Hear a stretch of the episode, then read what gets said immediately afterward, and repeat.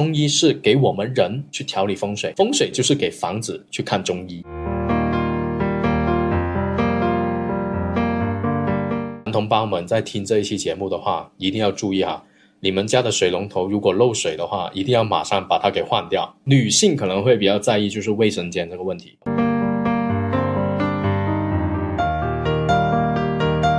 因为你门口一打开看到那个酒柜的时候，如果它镂空，直接冲到了阳台，看到光的话，这个格局就是一个会惹是非的格局。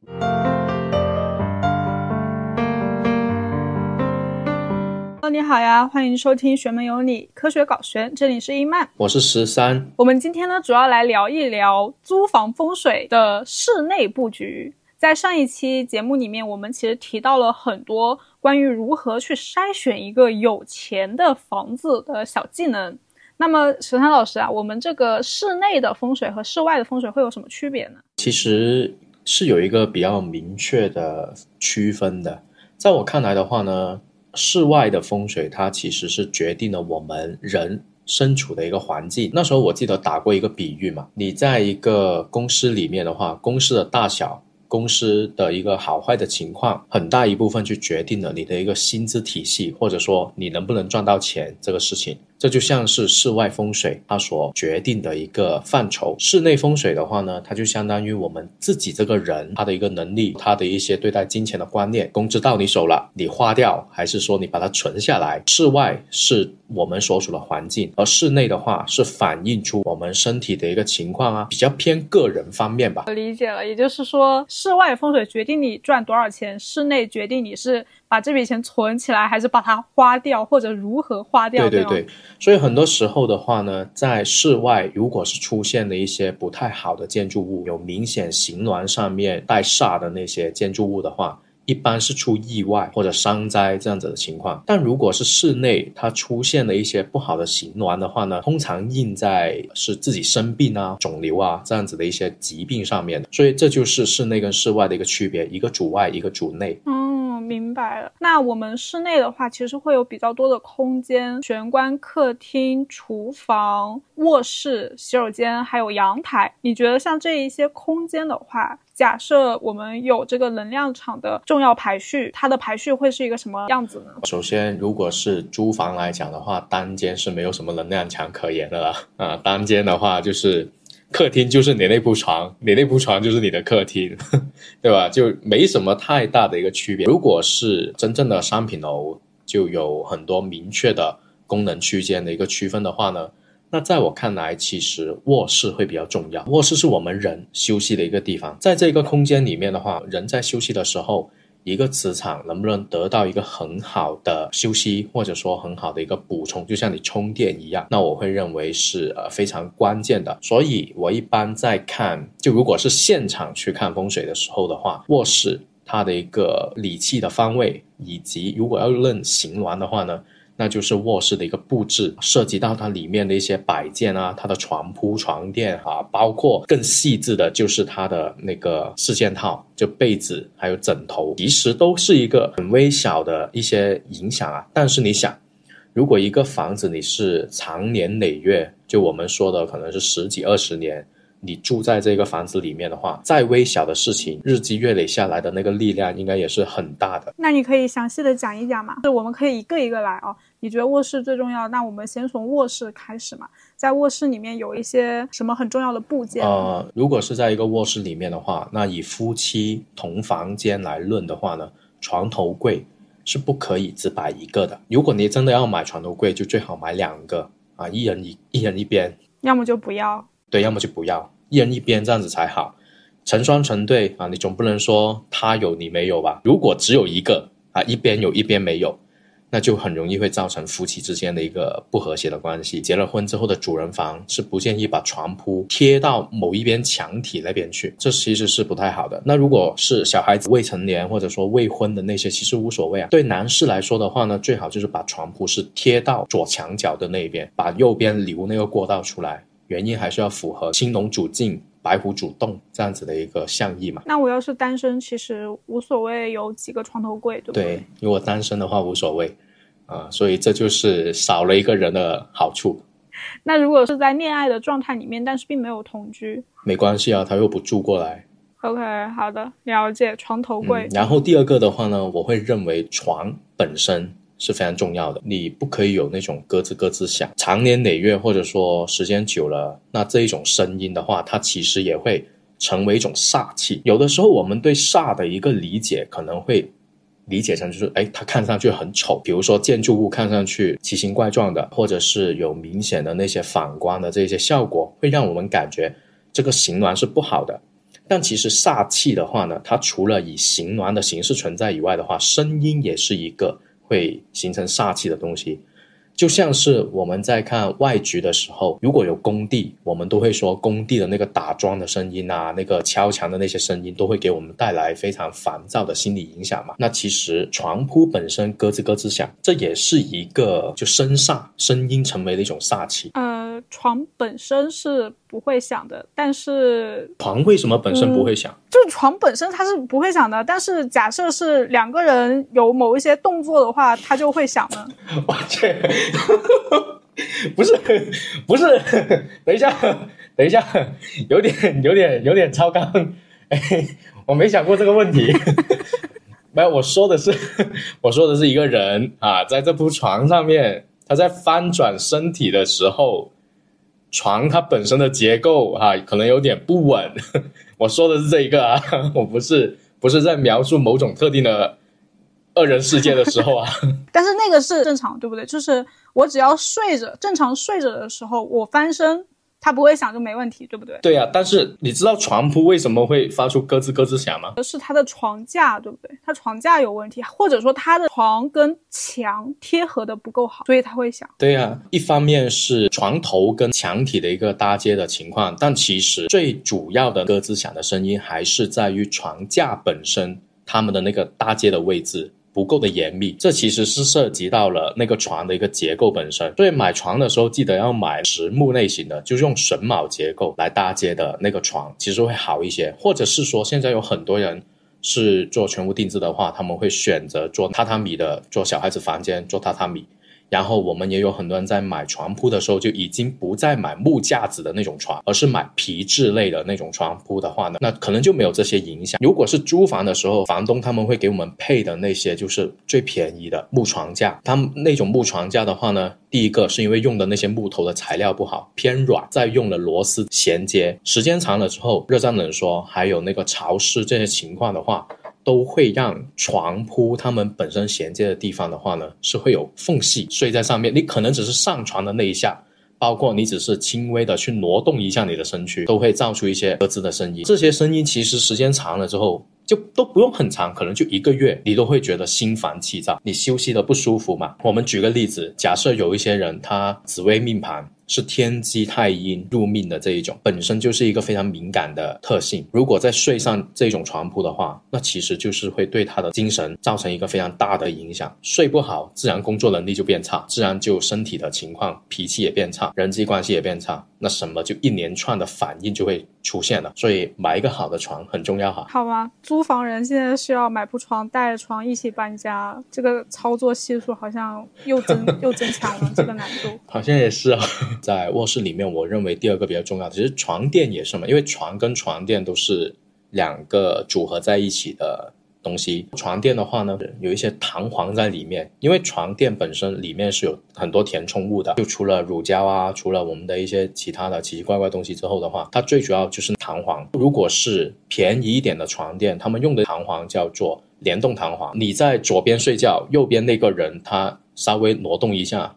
你就会被它给震动醒过来，或者你会感受到它的那个身体的那些挪动。如果是稍微好一点的床垫，其实现在会有独立弹簧，这种独立弹簧的床垫的话会偏好一些，所以我会比较建议这方面。不好意思，本人的职业是家居建材行业，所以不小心在这一方面有点止不住哈，讲的比较多。没事，你可以说的更多一些，更专业一些，我们喜欢听。稍微好一点的床垫，一般售价范围是多少？有一种说法就是说买耳机，耳机我不懂啊，一千块钱以下的就是听个响，一千块钱的耳机都这么夸张吗？啊，对你就是听个响声而已嘛，其他的就无所谓的。那床垫呢？我们以大众最普遍的一个购买的渠道来说的话呢，其实就是去一些商场里面去买床垫嘛。你说上网去买的话，你比较难去评估那个商家他的一个好与坏。所以我一般买床垫，我们都是会去逛建材商场，什么居安之家呀、红星美凯龙啊、月星家居啊啊等等的这一些。建材商场著名的一些床垫的牌子，像慕斯、席梦思、喜临门，普遍如果是在爆款产品上面的话，一般都是在两千到三千块钱一张。哦，那还好，可以接受。对，这是爆款，我说的是，也就是出厂价大概是在一千块钱或者一千块以下的那种。如果是去到高端款的话，其实是两万到三万不等。我想起了大 S 和汪小菲的那个两百万的床垫啊，那个我就不清楚是用什么材料了哈。但是我说的两三万那一种床垫的话，出厂价可能也就在六七千左右。哦，溢价好高哦。对，这是这一个行业的一个普遍的情况。那有没有什么办法可以在便宜的地方买到好的床垫？上网啊。或者认识一个开开床垫厂的太子爷啊，对吧？就可以了呀。或者来佛山找我也可以，我带你们去逛床垫厂啊。我们还是要回拉回到这个 博客本身哈。好的，好的。啊，在卧室里面的话呢，我们还会见到现在有很多人在装修的时候，他们会选择衣柜是采取全屋定制的形式，就是什么欧派啊、索菲亚啊这一些。哈，那欧派、索菲亚这些他们做的那种柜子的最主要的特点。我们叫做一门到顶，或者说是顶天立地的形式，它尽可能利用完所有的空间嘛。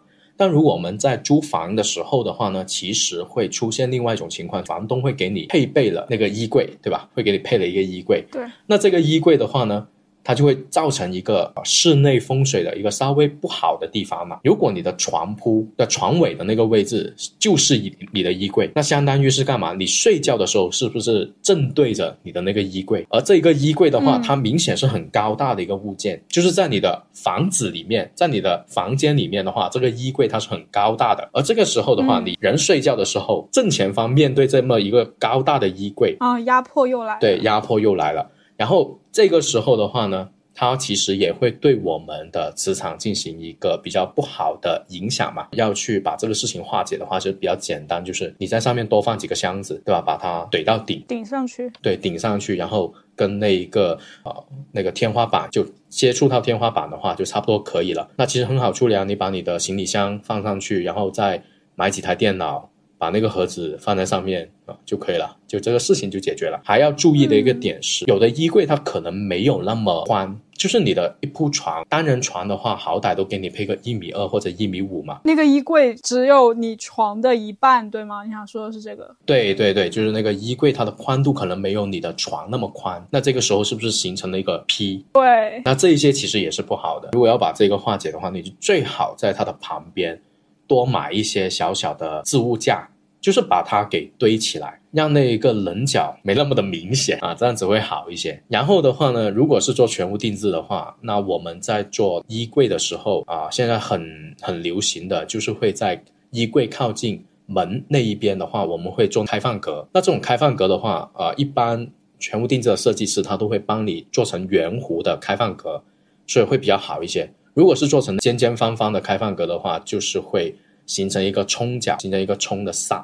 那其实不太好，或者说你不做开放格，你就单纯的做一个衣柜在那里的话，本身也会形成了一个角，有这个棱角的话，也是会有一个冲撞。在我们布局这一个。衣柜的时候的话，要考虑这些事情。那卧室里面还有其他的吗？就比如说，我可能会有一些书桌啊、化妆桌啊、镜子呀这一些小的物件。嗯，最重要的就是那个镜子不要对床床尾啊。这个我记得上次是有提过的。就我们该把那些能看得到自己美丽样貌的东西，都是尽可能的收起来吧，对吧？哎，到底是什么原理呢？镜子不能对床，或者半夜起来不能照镜子。我记得是家里面小的时候就总。被奶奶教育说那个镜子要扣好或者怎么怎么样，这到底是什么原理呢？为什么不能够对着？原理的话，我不敢说我的那个就是正确答案啊，我只能说我自己一个个人的的一个想法。镜子它是属阴性的东西，它可以反射一切嘛，所以它本身是聚阴，然后反阳。那我们夜里看到这么的一些东西的话，本身自己会吓到自己。然后第二个的话呢，就是就刚才说它是一个聚阴的东西，所以。长时间你的床头或者你的床尾有这么一样东西在的话，就会导致心神不宁。你的命如果是比较心大的那种，可能还没什么；但如果你是一个特别敏感细腻的性格的人，那可能就会造成不好的影响。同样的一个风水的磁场。它虽然都坏，但是呃，如果你是一个八字比较硬的人进去的话，可能就没问题啊。但如果你的八字不够硬哦，那你进去这个磁场的话，就是你吃亏的概率会比其他人要高啊。行，不管有没有，反正先先把它藏起来。对，先把它藏起来啊。要照镜子就该去卫生间就去卫生间嘛。哎，那像卧室的话，其实还挺喜欢挂一些挂画的，或者说挂自己的照片儿。挂结婚照这个还好吧，个人有点不太喜欢或者说不习惯是什么呢？就我们老家以前小的时候的话，会在客厅把先辈的照片给挂在客厅那里祭拜嘛，就是就不是祭拜哦，就你会把那个你可能你的太爷太奶奶的那些黑白照，然后就挂在那个 挂在那个客厅那里。就这件事情，我到现在我都有点想不清楚，可能是我们小时候那一辈的人会比较想念吧，啊，就有这样子的一些习俗。但我个人其实不太建议摆这一些东西，因为它终究是一个不太美好的磁场的意象物件，对吧？因为毕竟是一个可能已经离开人世的一个人，比如说我们挂一些。明星的照片也是啊，你尽量你用一些还活着的嘛，对吧？你不要挂一些走了的嘛，纪念他那那也不太好啊。把你的房子卧室跟一个可能已经不在人世的人整天睡在一起，这件事情听起来也怪怪的。你可能说我我很喜欢这个歌星啊，那我把它挂起来去纪念它，也不是不行，在这个角度是没问题。但如果从风水的角度来讲的话，它毕竟是有能量磁场的。可能也会不太好。然后说到挂画的话，就这种相片也好，海报也好，或者说一些装饰画也好，有一些小笔记，就是各位不要去，尽量不要去买那种太大的，不要买那种太大。因为我以前有一个亲戚，他家里面的话呢，就是在客厅放了一种特别特别大的那种挂画。大到什么程度呢？就跟他的沙发一样大的那种宽度，跟他的沙发一样大。上面是一个什么样的内容呢？就是“春眠不觉晓，处处闻啼鸟”。春晓的那首诗，有很多的花，有很多的鸟在上面。来学了之后，再去看他们家，我就会发现客厅里面有这么大的一个挂画，上面的这种内容还是鸟鸣，有鲜花。还记得我们在讲头像的时候说过吗？刘亦菲她那个头像之所以可以旺人气，就是因为拿着一束鲜花，旺桃花。对，旺桃花，有有那个鲜花在那里。个家里面客厅里面的那幅画上面有很多桃花啊，或或者说有很多鲜花，然后还有鸟在里面，它其实意味着一个什么样的事情呢？就是很多桃花呀，也不知道是爸爸的还是妈妈的。对，就不管是男主还是女主人，肯定都有人去印这个事情。最麻烦的其实是那些鸟，因为鸟是叽叽喳喳，而且还写还写了什么“春眠不觉晓，处处闻啼鸟”。家里面处处闻啼鸟，那是什么？那就是吵架，是非争吵。吵架这个事情，那个亲戚他们家的话，就是男主人跟女主人之间会很多的一些争吵的问题，关系可能相处起来就不太融洽。但如果换句话说，行鸾嘛，对吧？行鸾这个事情就是看你去怎么去应了他而已。那如果是家里面就。两个人都很爱吵架的，那也无所谓，对吧？对吧？他们可能就是喜欢在这个话题上面 有一些生活气息，经常会互相的去怼对方，但不影响他们感情的话，我觉得也没问题啊。啊，但你得发现你是这样子的人才可以摆这样子的话哦。我是一个比较传统的啦哈，就我会喜欢什么像。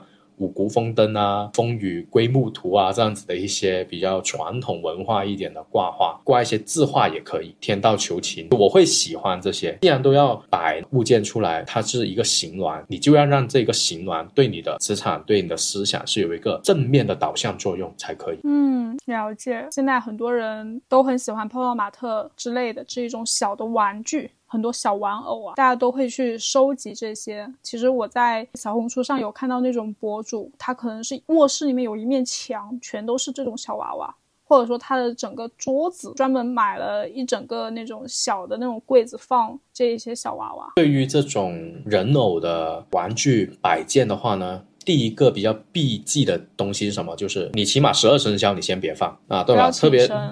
啊，请神那个我们抛开先不说，因为我觉得大部分年轻人都不会请神对吧？都不会干这个事情。但是大部分的女孩子都会喜欢娃娃，喜欢那些公仔摆件这样子的东西。一定要记住，就是十二生肖它本身是会相冲的嘛。就比如说你是属蛇的，那你就不要在你的家里面去摆只猪的那种摆件了，对吧？因为蛇猪是相冲的。哪怕我说，哎，没有啊，我不是属蛇的，那我是不是就可以摆那个猪的摆件？那你遇到流年的时候，你还是会遇到蛇年的嘛，对吧？比如说后年。那不就是蛇年了吗？那你家里面有只猪，整天对着你的床头，或者说你整天跟一只猪睡在一起 的时候，我觉得你在影射我，没有吧？啊，就类似这样子的一个情况。所以十二生肖的摆件，我们是首先先去避免，就尽量不要放啊。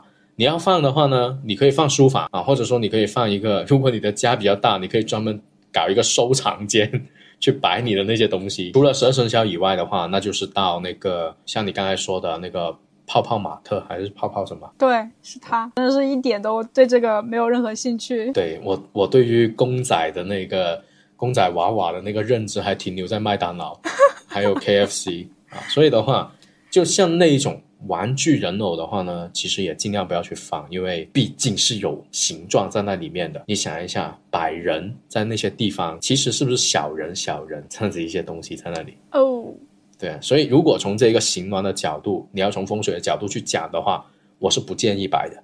就我们都是那种特别特别迷信的人，要放你就放金元宝，好不好？有道理。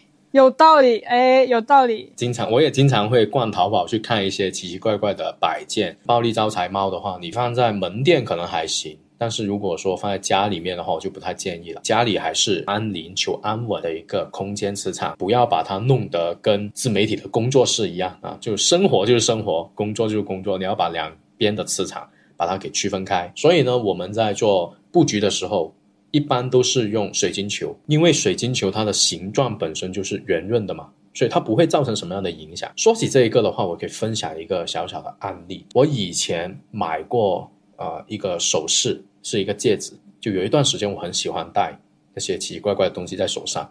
然后的话，我就买了一个戒指，它的那个造型是一把剑，是一把那个类似于中世纪骑士的那种剑。首饰的那个名字起的还叫什么“守护之心”嘛？哎呀，我就看着文青泛滥，然后就买了，买了回来。戴上去之后的话，两天的时间我都觉得自己那个心脏有点受不了。对，因为后后来看了一下，是不是我那把剑朝着自己里面去戴，所以不太好呢？我就把它反过来了，就冲着外面去戴。我那两天也不知道干嘛，就跟别人吵架了，所以我就没戴了，所以我就没。没戴，第五天我就把它给挂到闲鱼上面卖掉。形暖首先要好啊，一定要讲究的是一个圆润啊，是我们会啊比较喜欢的一种情况。除了卧室，刚才已经讲过了，有很多的床头柜啊、床垫啊、床本身，嗯，还有衣柜这一些都会对我们造成影响之外的话呢。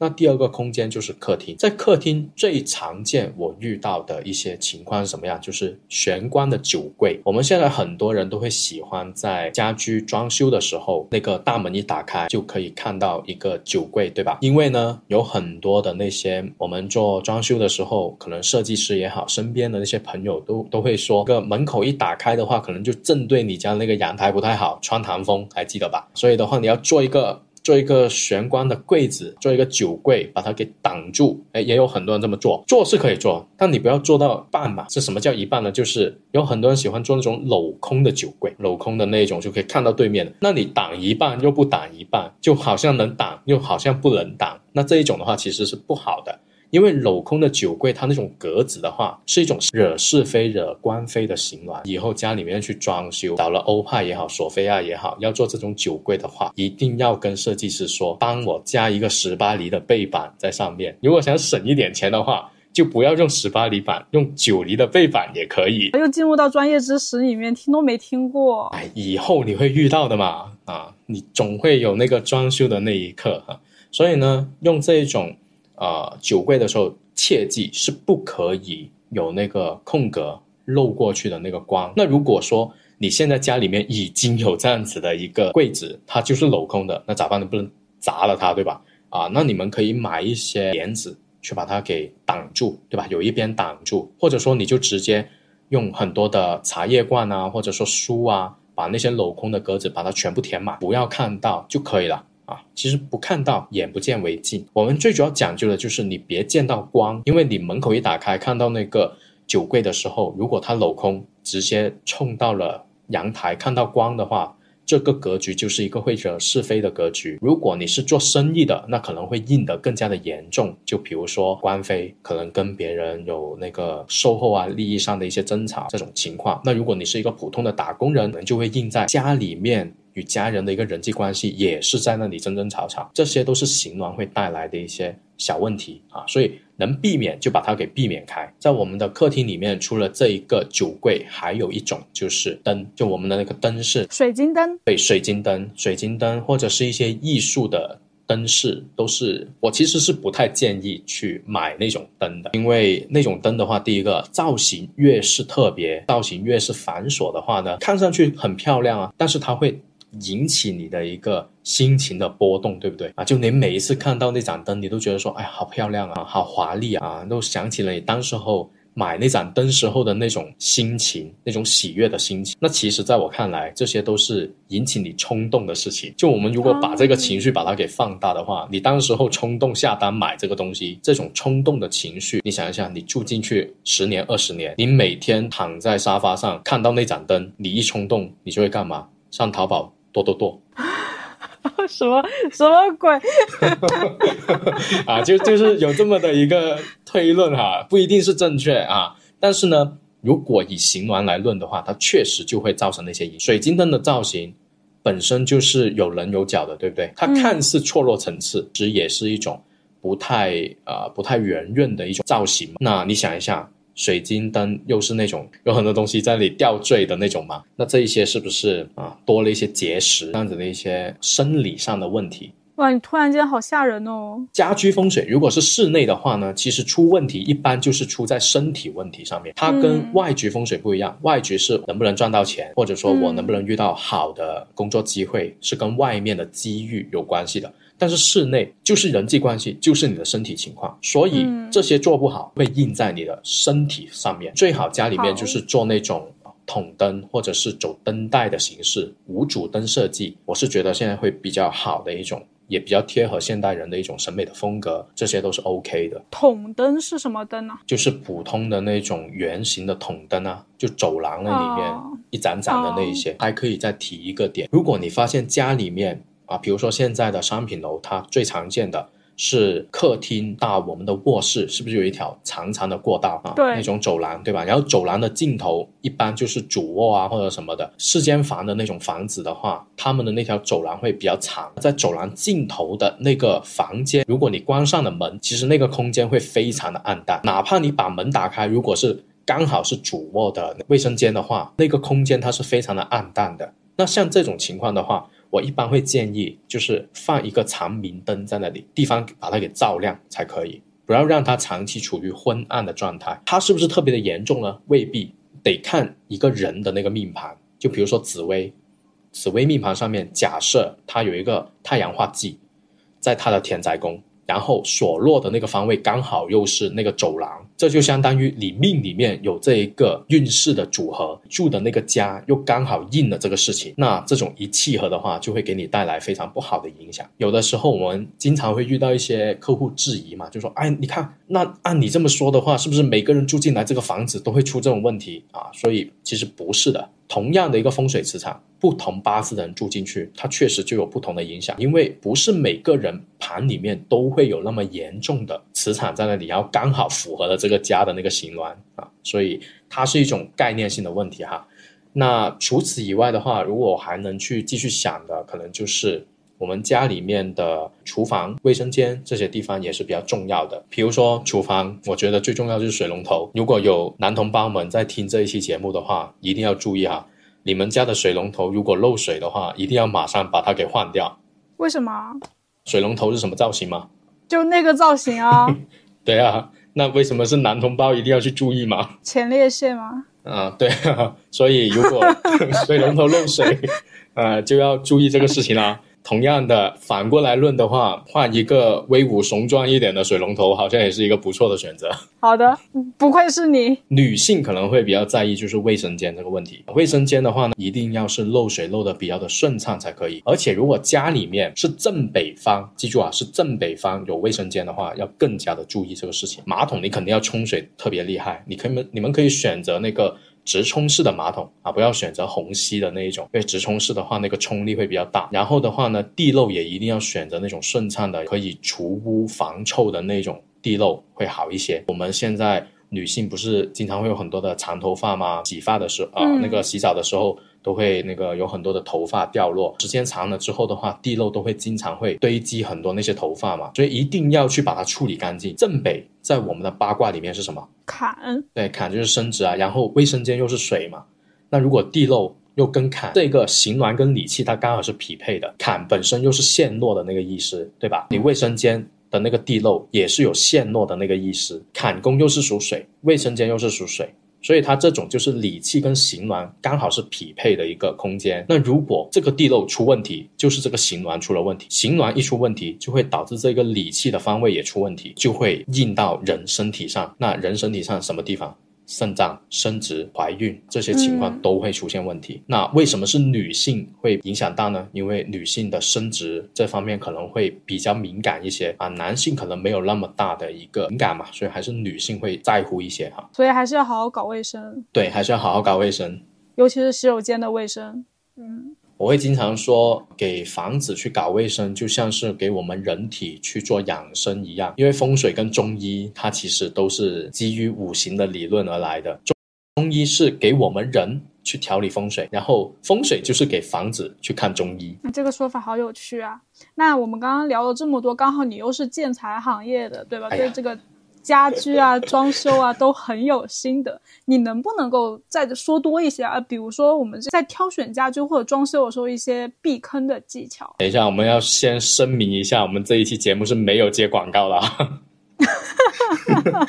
我们是如果有广告主爸爸看到了，可以给我们打钱。没有接广告的哈，我就单纯是因为。我是一个行业从业人员，所以啊，当然我当时学风水的一个很重要的原因，就是因为我自己本身是这一行的，我会接触特别多的装修的情况，然后的话给我带来了，就而且我们广东人本身也信这一个嘛，啊，然后你刚才聊到。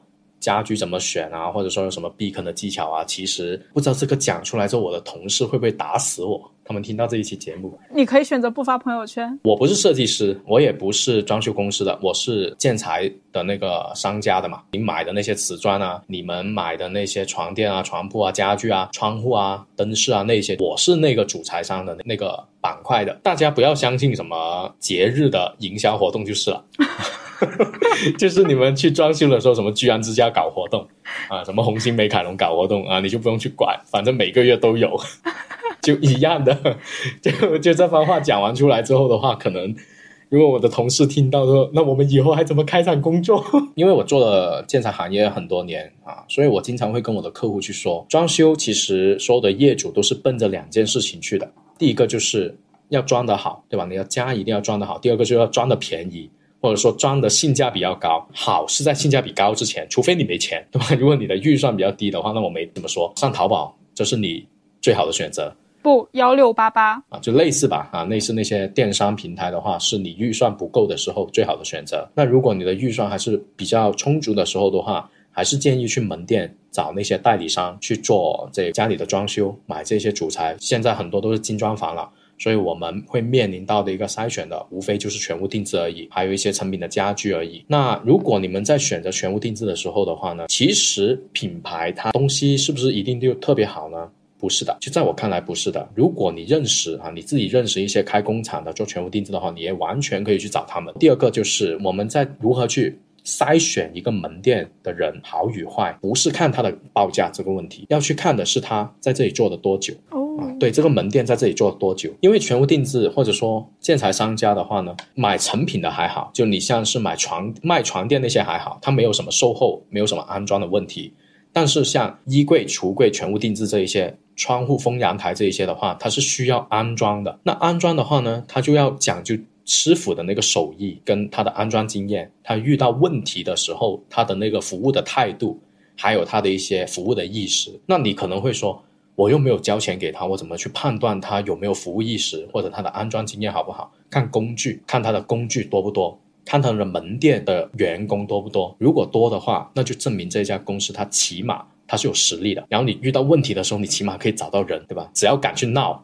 他们就会帮你处理好这个事情。在我们找到了一个好的团队去干这些事情之后的话，你再去考虑怎么省钱就可以了。省钱的话呢，啊，这里给大家一个行业的内部价，行业的内部价，大胆的说出来，全部定制哈。那个欧派索菲亚的话，你就奔着九九九八九九去砍就可以了啊。当然啊，但是考虑到我们有很多，因为听众可能比较多都是北上广深哈，北上广深可能砍不了这个价格。可能要去往幺幺九九这样子去砍会比较好一些，报价的话一般会报到一千五百多或者一千六百多，如果是一些高定品牌的话就更夸张了。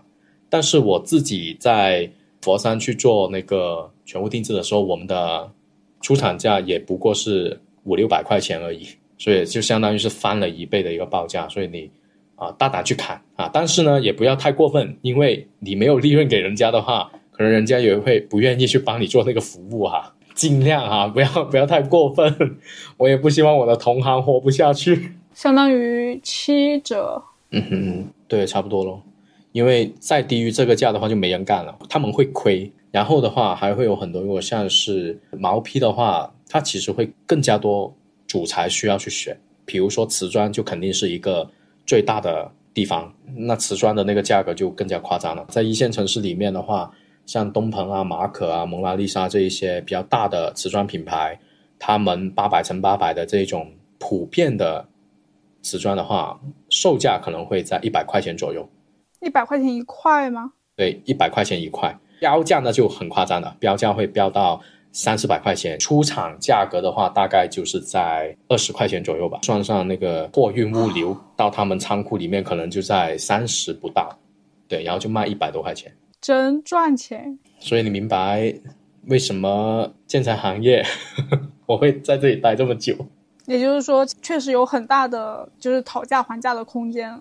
对，会有很多讨价还价的空间。如果大家是有时间的话，其实不怕去跟别人磨价格啊，或者说什么的。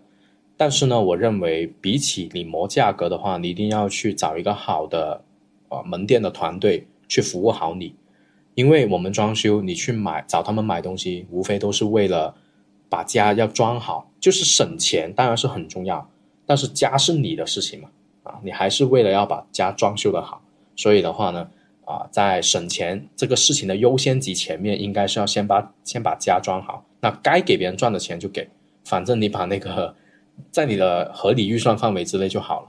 哎，那房子里面放一些什么样的东西可以招财呢？房子里面招什么东西可以招财啊？啊，我还是那句话，想发财记得努力工作，有病记得看医生 啊！摆个东西就想招财，这个太太过分了啊！这种想法有点想不劳而获。但凡你有这种思想的话，我都觉得你一定会穷。风水一定永远都是一个辅助性的作用，它只是说帮你有一个稍微好一点的磁场。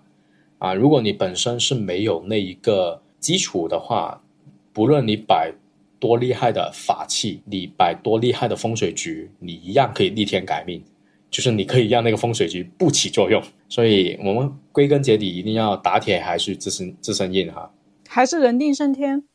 对，人定胜天啊，这是。非常重要的一个观念。那为什么没有去讲到说啊，在家里面哪些地方去摆什么东西可以给我们提高运势，或者说激活我们的一些好运呢？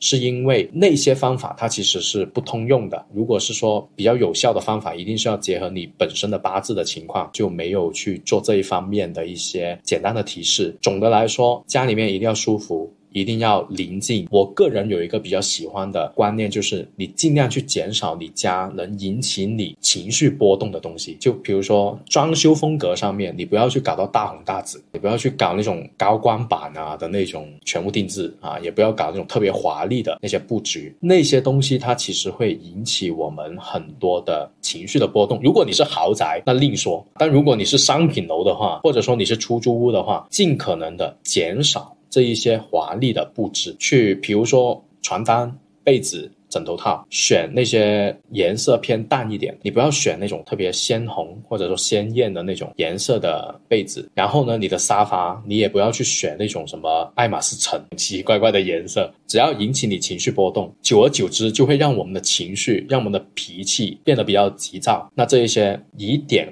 带面就会影响我们的人际关系处理，影响我们整一个人的脾性的一个发展，那这些都是不好的。我们还是讲究平和一点会比较好。我们前面讲了很多，如果你有遇到有关室内风水的问题，欢迎在评论区留言给我们哦。也欢迎你加入我们的听友群，在群内我们会不定期进行头像、面相、手机号、住宅风水、紫微斗数等相关的有趣话题，可以添加我的微信，备注小宇宙入群哦。对。想买瓷砖，想买床垫，记得找我。我在佛山等你。感谢你的收听，下周二不见不散哦，拜拜。拜拜。